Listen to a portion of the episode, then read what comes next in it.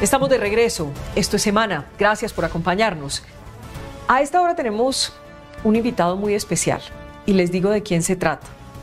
Se convirtió con el pasar de los años en una verdadera estrella de la televisión. Les hablo del periodista Diego Guauque. Diego es sin duda alguna el más exitoso de los reporteros que ha pasado por séptimo día de Caracol Televisión.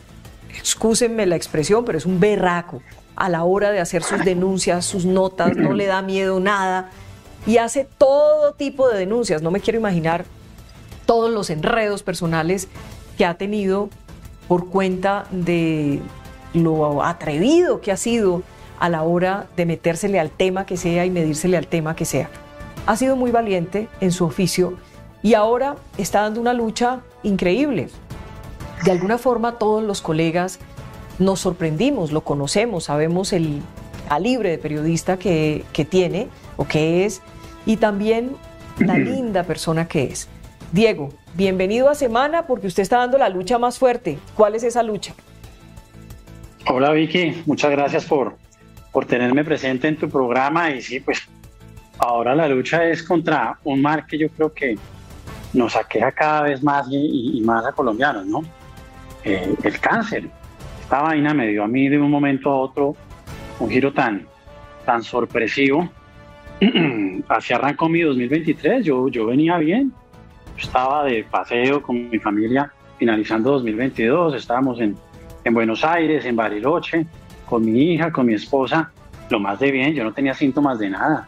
Todos los días salíamos a caminar, a perdernos por esas ciudades, a descubrirlas y dele. Y lo que hacíamos era camine, camine, descubra, piérdase. Y yo me sentía bien.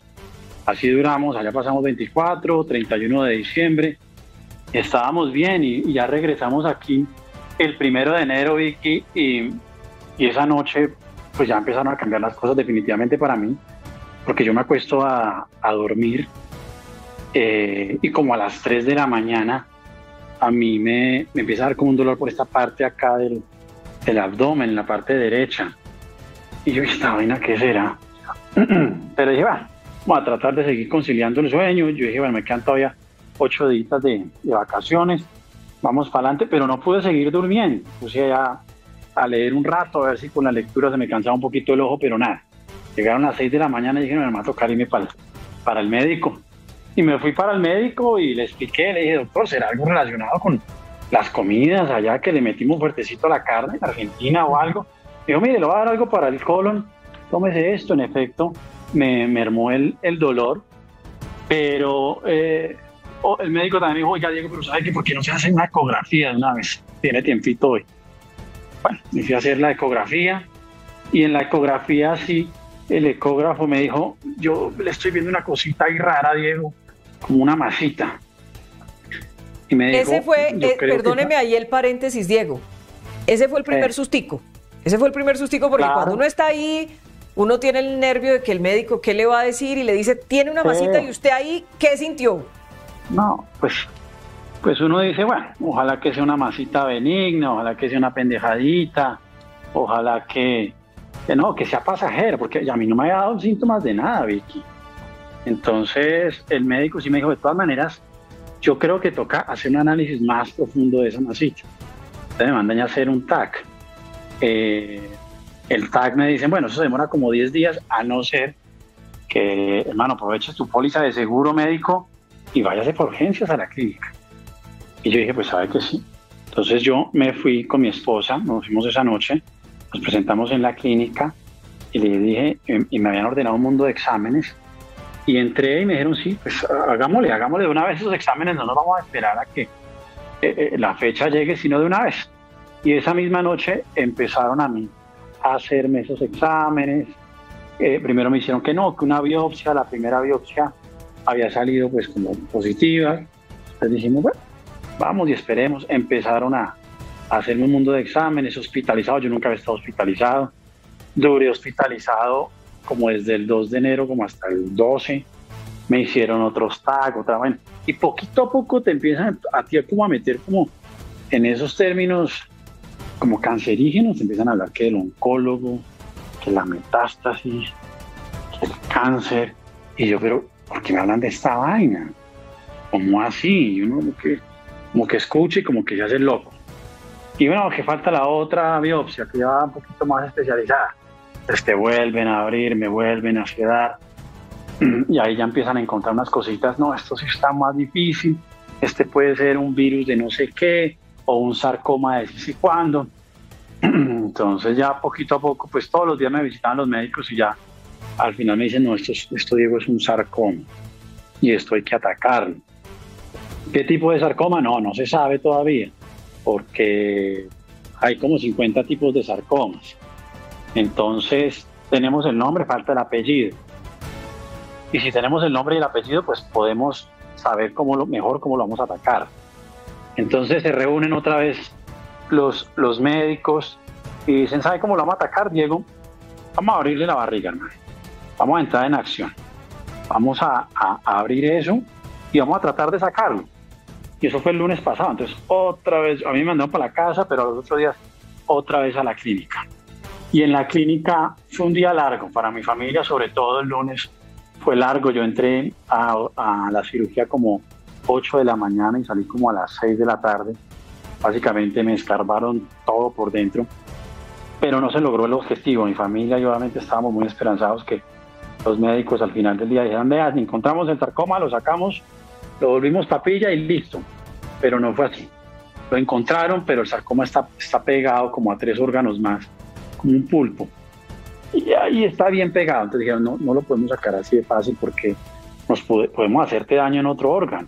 No se trata de sacarte a ti esto y, y, dañarte los otros órganos. Está pegado a la cava, al duodeno, creo que un poquito también al riñón. Me habían hecho un examen también a ver cómo podía, si yo podía vivir con un solo riñón.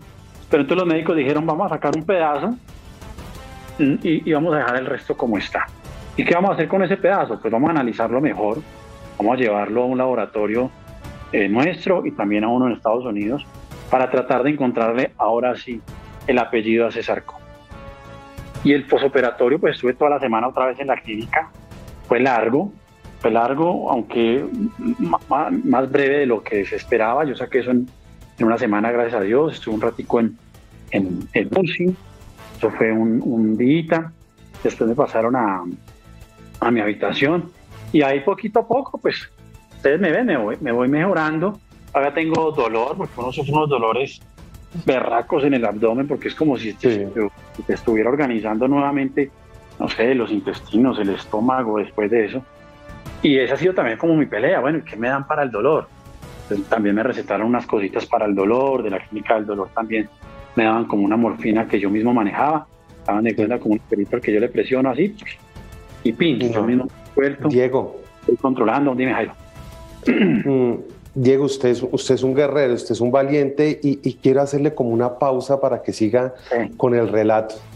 Eh, nuestra admiración, cariño y respeto siempre Diego, cuando, cuando uno está en una situación de esta, y, me tomo el atrevimiento de preguntárselo porque usted ha salido en las redes, usted mismo lo ha comunicado de una manera valiente, ¿qué le pasa a uno por la cabeza? Por Dios, usted incluso nos habíamos visto el año pasado, yo lo veo bien, usted estaba en su paseo y todo. ¿Qué se le pasa a uno por la cabeza cuando, cuando llega este momento y ya enfrenta que, que es algo difícil para la vida de uno y de la familia, por supuesto? Sí, yo, yo con mi familia en, el receso que tuve nuevamente en el apartamento les dije, oigan, ¿y será que contamos esta vaina por, por redes? Pues mi hija me decía, ah, papi, ¿qué tal que te empiecen a decir cosas feas? No sé qué, le dije, pero pues yo no creo. Pero entonces también mi esposa me decía, pues, pues sí, esa es una historia, tú eres un contador de historias, pues cuenta tu propia historia. Yo me quedé pensando, dije, ah, ¿será que le meto como presión a los médicos, a la clínica? ¿Será que lo hago no? Pero también dije, pero igual la gente va a empezar a preguntar, hermano, ¿y cuándo va a volver a aparecer en séptimo día? Y, y hay que ser también como un poquito responsable y decirle, pues voy a hacer una pausa. Y entonces un día encendí la cámara y dije, mire, eh, estoy en esta situación, voy a estar ausente un par de semanas o meses, no sé, porque estoy sufriendo de esto. Y ahí conté poquito a poco y ahí esto empezó pues como a, a crecer. Pero, pero me gustó la respuesta de la gente porque la gente me ha brindado un cariño grande, muy bonito, y yo leo los mensajes y de verdad que esos mensajes lo llenan a uno de fe, de optimismo. Los médicos siempre le insisten a uno y le dicen, hermano, Diego, tiene que estar fuerte de acá, papá. Fuerza acá, hermano, porque hemos encontrado miles de casos muy buenos y, el hombre llega, el paciente llega aquí débil, con mucho susto y se estropea todo. Y al revés, hay pacientes que llegan eh, difícil, para, eh, entran en dificultades en la operación, pero muy fuertes de acá y los sacan, mejor los, los órganos o sea, fuertes, fuertes, Diego, de la cabeza, pero imagino también que del corazón, digo emocionalmente, es decir, hemos visto a su esposa ahí, a su familia ahí, eh, uno, Dios es fundamental en esta historia, según eh, tuvimos una conversación previa, digamos, aquí esto es con todas las armas para poder atacar ese cáncer. Con todas las armas y, y uno descubre cosas, Vicky, como que realmente lo más importante que uno tiene en la vida es su familia y es su salud. Eh, a veces uno solamente como que con mucha gente uno ve y persigue que el éxito, el dinero y la vaina y que busque plata y la... Oh, importante es la familia, importante por ejemplo yo tener a mi esposa que me estuvo acompañando todas estas noches ahí en el hospital ahí al lado, guerreando, aguantando ahí, bueno, en la camita ahí al lado. Yo me despierto en la noche, mi amor, me pasó esto, me duele cosas como por ejemplo, uno está dormido y me pasó hace como tres días, me daba tos y yo, Dios mío, ustedes no saben lo que es da, que le da a uno tos, cuando tiene todas las, tripas ahí, fue madre moviéndose y, y, yo toso y Dios mío me daba dolor y yo, ¿qué hago? Dios mío, o sea, y, me salen las lágrimas, yo, ay, Dios mío, ¿cómo hago para toser? Carajo, ¿por qué me tiene que dar tos a las 3 de la mañana? Y eso que tengo ahí las enfermeras. Mm. Y yo digo, entonces, aleja, mi amor, tienes un, dame un poquito de agua, y yo bebo agua y como que, ay Dios mío, ojalá se me pase la tos, no quiero toser porque se me devuelve el, Diego. el, dolor. Y, hijo de más chica, y así era. hay una cosa, hay una cosa, ¿cuántos años tiene Diego? 43. 43, usted es una persona muy joven y como yo lo decía al principio, superestrella en séptimo día en Caracol Televisión, un gran periodista y un gran reportero. Usted acostumbrado a contar esas historias, historias duras, historias tenaces para el corazón, la verdad, que uno las ve en séptimo día y lo hacen llorar. Cuando a usted le dicen cuál es el tránsito entre su vida común y corriente en esos 43 años y cuando le dicen, Diego, usted tiene cáncer y usted tiene sarcoma y hay tres órganos comprometidos, ¿qué pasa en la cabeza de Diego? ¿Qué pasa en el corazón de Diego? ¿Qué pasa en la vida de Diego? No, pues evidentemente uno piensa, oye, ¿y qué tal que me vaya a morir? ¿Qué tal que, que, mi historia de vida termine acá? Felizmente ningún médico me ha dicho, hermano, tiene tantos meses, hermano, nos quedan tantas semanas, hermano. No, todos me han hablado de solución, pero evidentemente uno piensa en, en y uno dice, bueno, y mi hija, pucha, o sea, yo tengo que estar para ella, tengo que terminar de, de criarla, de educarla, de, de, regañarla. Mi esposa, no, mi esposa me necesita. Tenemos que estar, mis papás, mis papás pobrecitos, todos los días llegan a la clínica, eh, eh, lloran. Eh, mi papá, por ejemplo, en la voz y me decía, hombre, si yo pudiera cambiar de posición, yo lo haría. Y yo ya viví. Y, y, y, y me pondría ese cáncer a mí, no a ti, hijo. Yo, no, fresco, papi, eso, eso lo vamos sacando. O sea, esta vaina a mí. Pero, pero bueno, yo lo, yo, lo, yo lo, saco, tranquilo. Parece que sí, se congeló la... Parece que se congeló la imagen, sí, el internet. Pero mire, este relato es increíble porque uno ve a Diego y lo ve con toda la fuerza, lo ve con toda la decisión, las imágenes que tenemos ahí en el máster. Muéstreme, muéstreme, Juan Diego, Juan, eh, ah, Diego, ¿nos escucha? Diego, ¿nos escucha? es que se le congeló, se le congeló por unos instantes. Nos estaba diciendo entonces que su familia le decía eso, Jairo. Sí, eh, obviamente yo creo que, que, uno debe sentir miedo, usted me corrige si no. ¿Cómo, cómo ha podido manejar esos miedos y obviamente aferrado de Dios según usted nos ha contado, Diego? a mí me da, claro, me da, me da miedo, pero también digo, bueno, toca, toca asimilarlo. Y, asimilar eso de que, oiga, soy Diego Guauque y ahora no solamente mi apellido, mi nombre está ligado a Diego Guauque, al de séptimo día. y no digo que, ah, se mantiene cáncer, seguramente ya va, ya va ese otro nombrecito, entonces es como asimilarlo y decir, pucha, sí, tengo, tengo esta vaina, esto parece que solo sucedía como en las historias que yo contaba, pero tengo que asimilarlo, listo, ya lo asimilé, eh, a veces a la familia de uno como que también como que todos utilizamos como eufemismos, como que no nos gusta decirlo, pero nada, reporteros vamos al grano. Tengo esta vaina, tengo cáncer, tengo un sarcoma y tengo que tratar de luchar para que se me vaya. Ayer estaba otra vez en cirugía y yo decía, ay Dios mío, otra cirugía. No, Diego, tranquila, es cortico. Mira, aquí les muestro. Me metieron un, un, catete por acá, no sé si la cámara. Un hijo de madre catéter acá. Sí, Otra vaina. Yo, ay, Dios mío. ¿Y ese es para qué, Diego? ¿Ese es para qué? Vicky, Vicky, pues este, este catéter, estoy, soy novato en todos estos temas del cáncer. Sí. Es que viene ahorita, que la quimio. Entonces el doctor me decía, Diego, ¿la quimio cómo es? Eso son como cuatro horas, cada más o menos cada dos semanas, cada tres semanas, depende de cómo usted responde. Hágase un librito, hermano, se pone a leer y en el catéter por acá, Diego, te vamos a inyectar pues la medicina. Ojalá que sea la medicina adecuada, ya conociendo exactamente cuál es el mal que me acoge a mí, que sea la indicada y me la van a suministrar por ahí, Vicky, para que cuando yo llegue al centro ecológico, pues no me tengan que volver a chuzar y buscar la avena y todo eso que es tan cansón, sino que aquí me destapan como una gaseosa, según entiendo, como la lática de, gaseosa. y, hágale, hermano, siéntese ahí y, atienda esa vaina y, poco a poco. Yo, yo estuve la semana pasada en el, oncológico, ahí en el en Carlos Ardila Lule, ahí cerquita de la Fundación Santa Fe, y yo entro y yo, Dios mío, ¿yo qué hago acá? y veo los otros casos de las otras personas, los otros señores, la gente pues calvita, y digo, ay Dios, Dios mío, fui con mi hija y con mi esposa y todos nos quedamos como mirando y decimos, Dios, o sea, asimilar esto, yo ya soy como, como ellos. En la habitación donde yo estaba, todos mis vecinos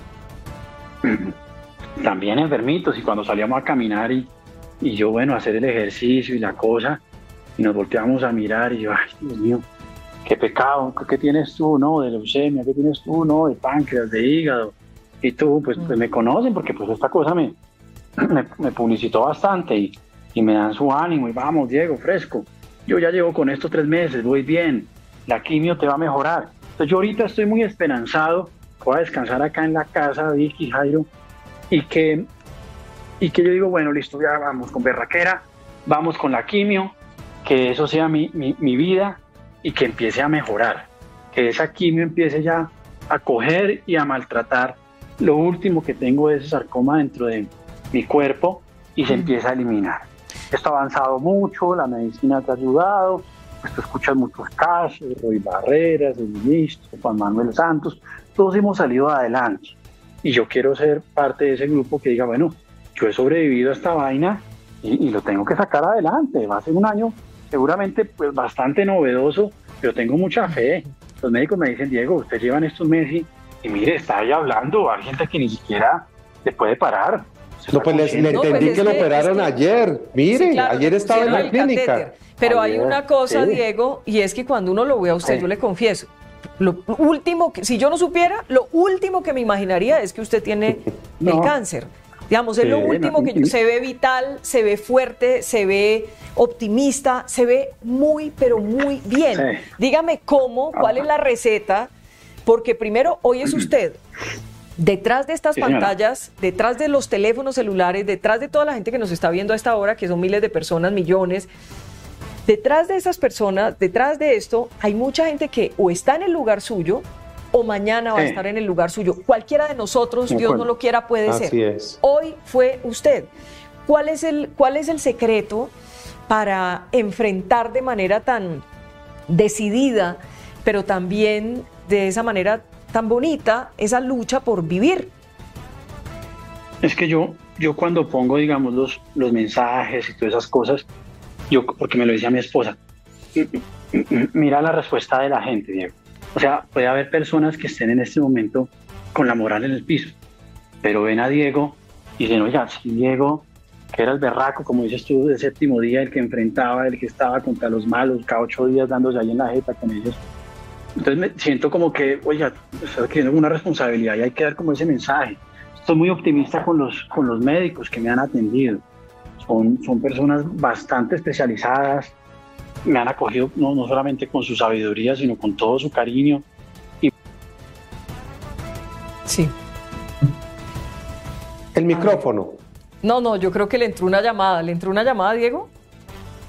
Y, bueno, que el médico me dijo, desde que el médico me dijo a mí, Diego, hay que estar fuerte de acá, hermano, hay que estar fuerte de acá.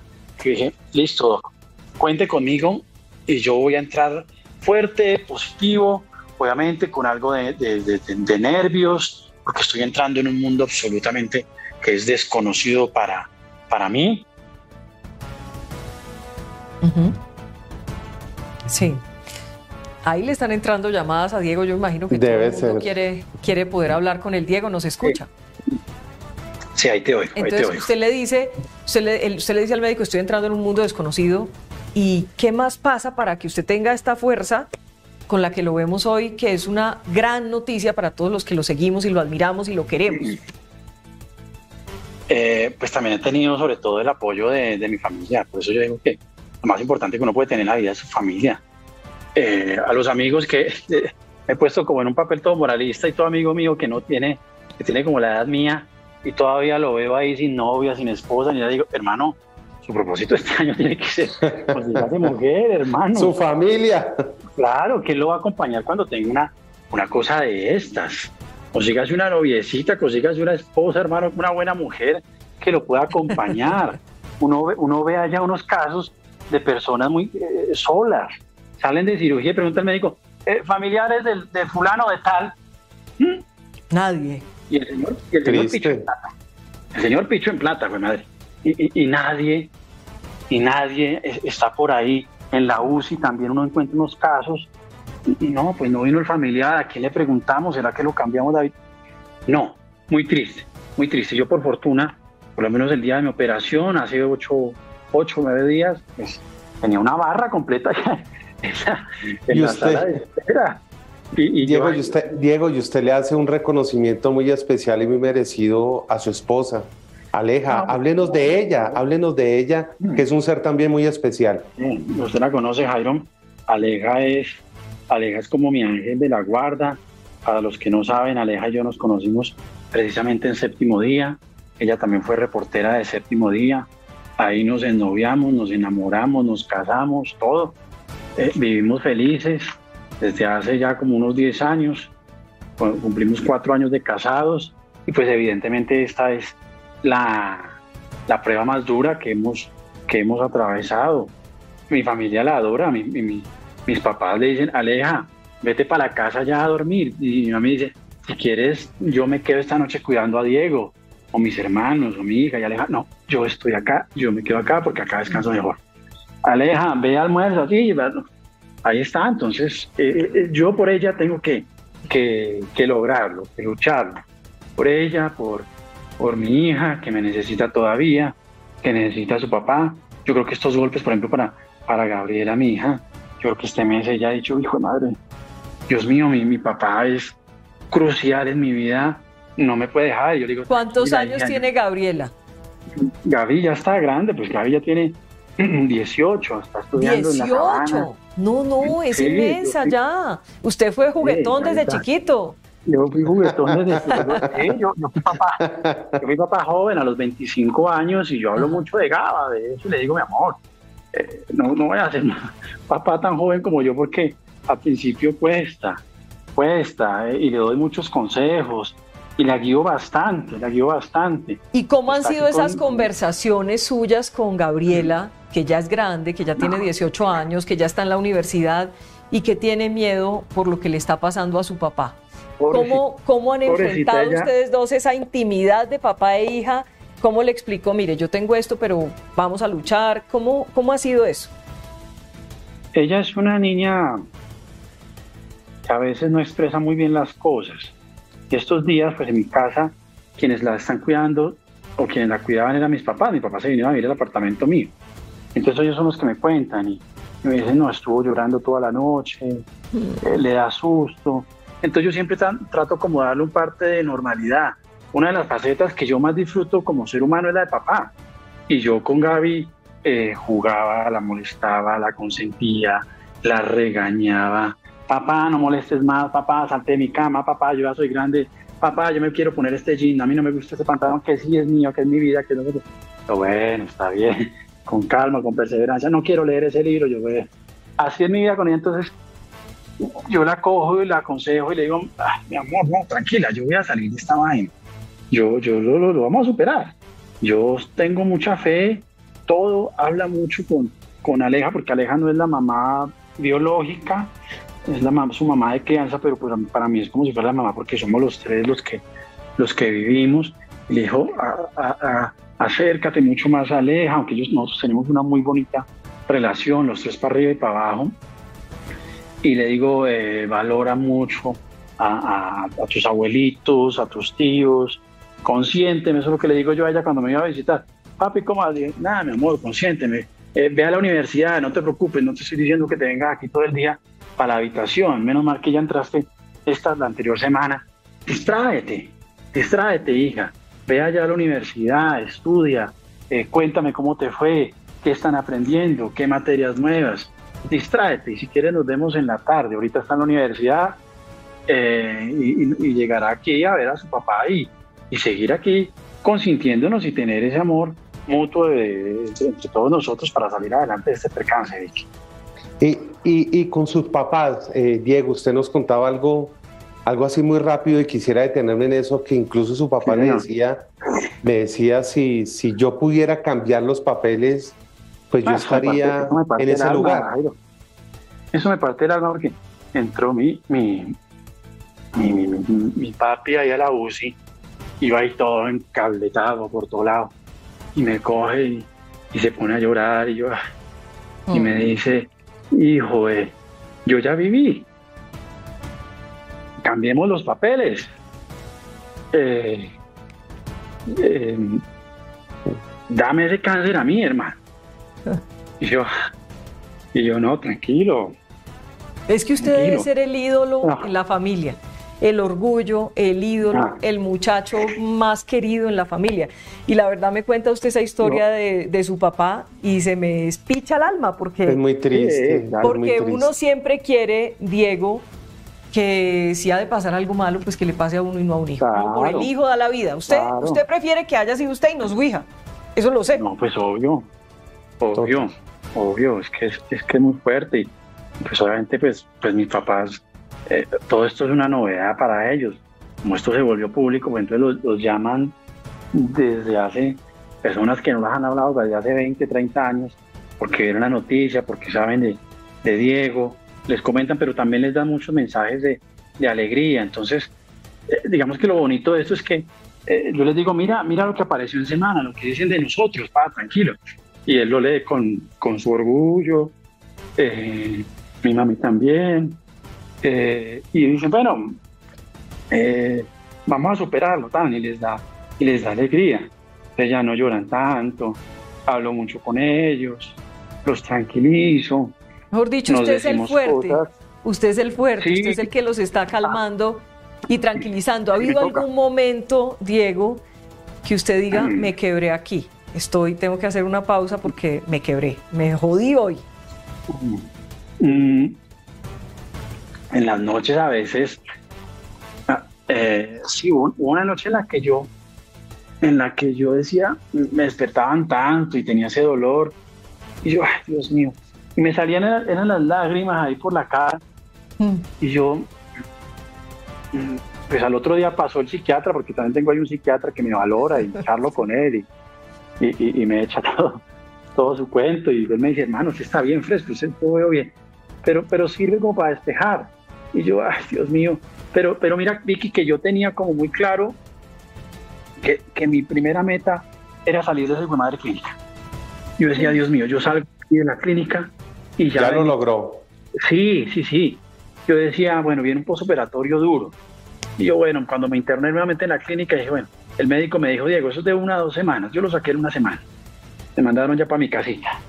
Y, fue fuerte. Yo, yo, he perdido como 10 kilos. O sea, usted me ven bien, pero de todas maneras, eh, con esa dieta líquida, yo le dije al doctor, oiga, doc, yo ya me voy a desaparecer, hermano. no me ordene más el Y bien blanco que sí era. es que, es que mira, esa es la otra vaina. Yo el año pasado andaba era con vitaminas, con proteínas para ganar peso, porque ustedes me conocen, soy flaco. sí, es, verdad. Me chocan, porque yo estaba haciendo más ejercicio, yo estaba alimentándome mejor, estaba durmiendo mejor, estaba sano. A mí me dio COVID antes de, la, de, las vacunas y esa lucha también la di aquí en mi apartamento y la saqué adelante. Nosotros íbamos a viajar a Nueva York a vacunarme y 20 días antes, ¡pam! Yo creo que me lo prendió mi hija. Y yo, güey, chica, bueno, vamos y sacamos esto. Y entonces después de eso yo dije, bueno, vamos a cambiar varias, varias formas acá en la casa. Estaba comiendo mejor, haciendo más ejercicio, todo. Eh, bien. Y, y, y, me da esa vaina a mí, entonces aquí todos quedamos como que, pero ¿por qué a Diego si Diego, pues antes estaba eh, buscando estar más sano que todos, dando ejemplo? Ya no comía todas las comidas rápidas ni nada de eso, muy vicioso, con proteínas y todo.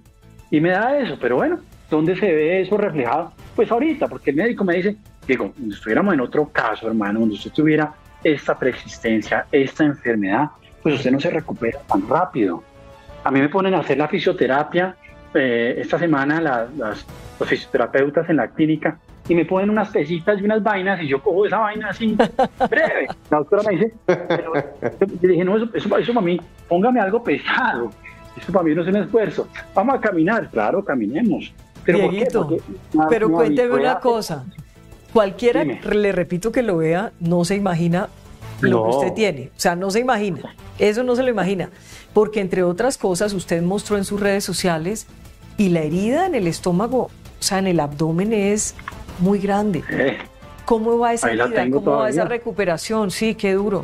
Acá la, acá la tengo y que eso es, eso es. No me la vaya a mostrar que me pongo nervioso. No, Deje así. Eso es horrible. Haz de cuenta que tengo como cuando uno coge esa grapadora de cuaderno y haz de cuenta que hay 30 grapas ahí en una hoja. Ta, ta, ta, Así la tengo. Así tengo eso. Así tengo eso. Me la retiran